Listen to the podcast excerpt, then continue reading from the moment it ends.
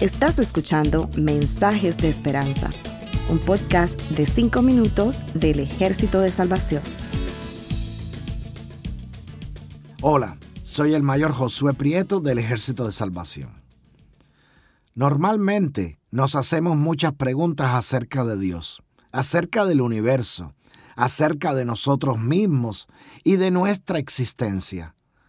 Aunque muchas de las preguntas pueden estar sin respuesta hasta que estemos en la presencia de Dios por toda la eternidad, hay algunas otras que sí pueden responderse al estudiar las Sagradas Escrituras.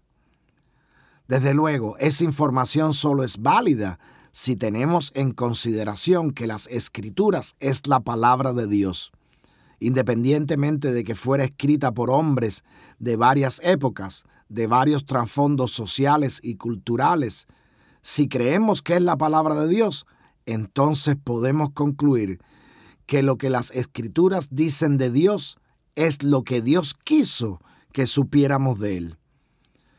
Es como lo que en el campo profesional se llama curriculum vitae o una hoja de vida cuando la persona es entrevistada para ocupar una posición de trabajo, no solo tiene que presentar el currículum vitae, sino que también tiene que responder algunas preguntas.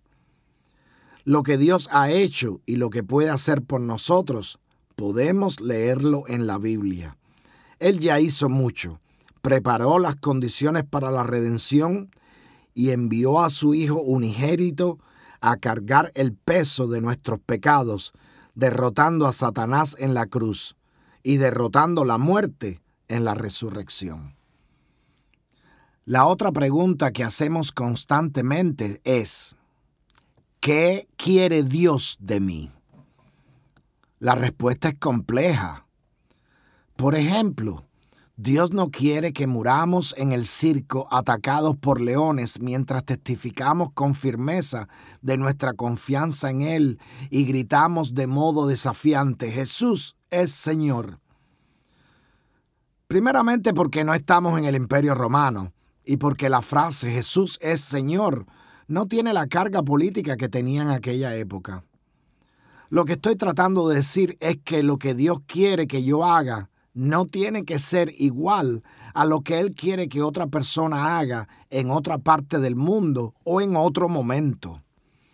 Por otro lado, empezar con lo particular, con lo específicamente individual, no es una buena técnica. Debemos empezar por lo general y después ir profundizando hacia lo individual.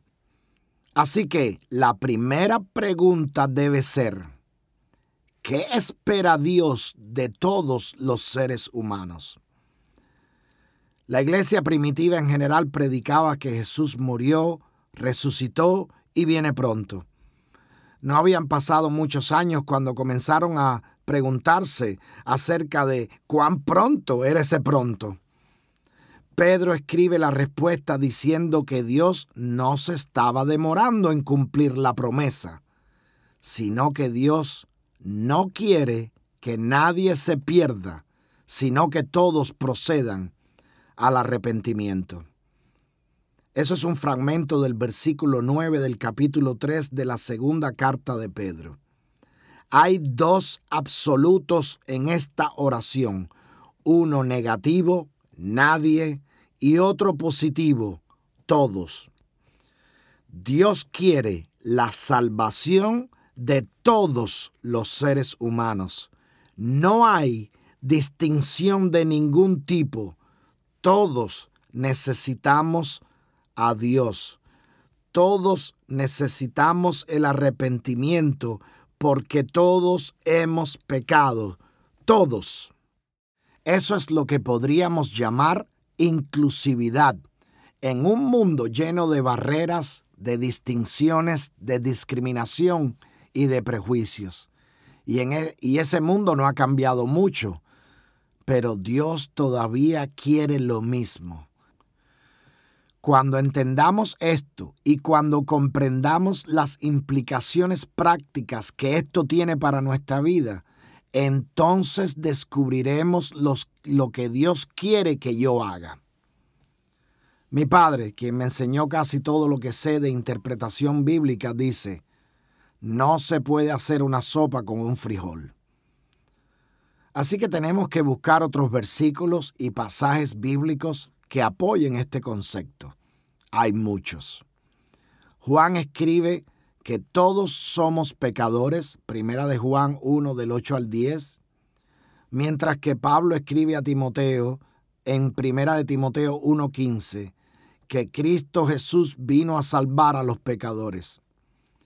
Pero desde luego no podemos olvidar a Juan 3:16.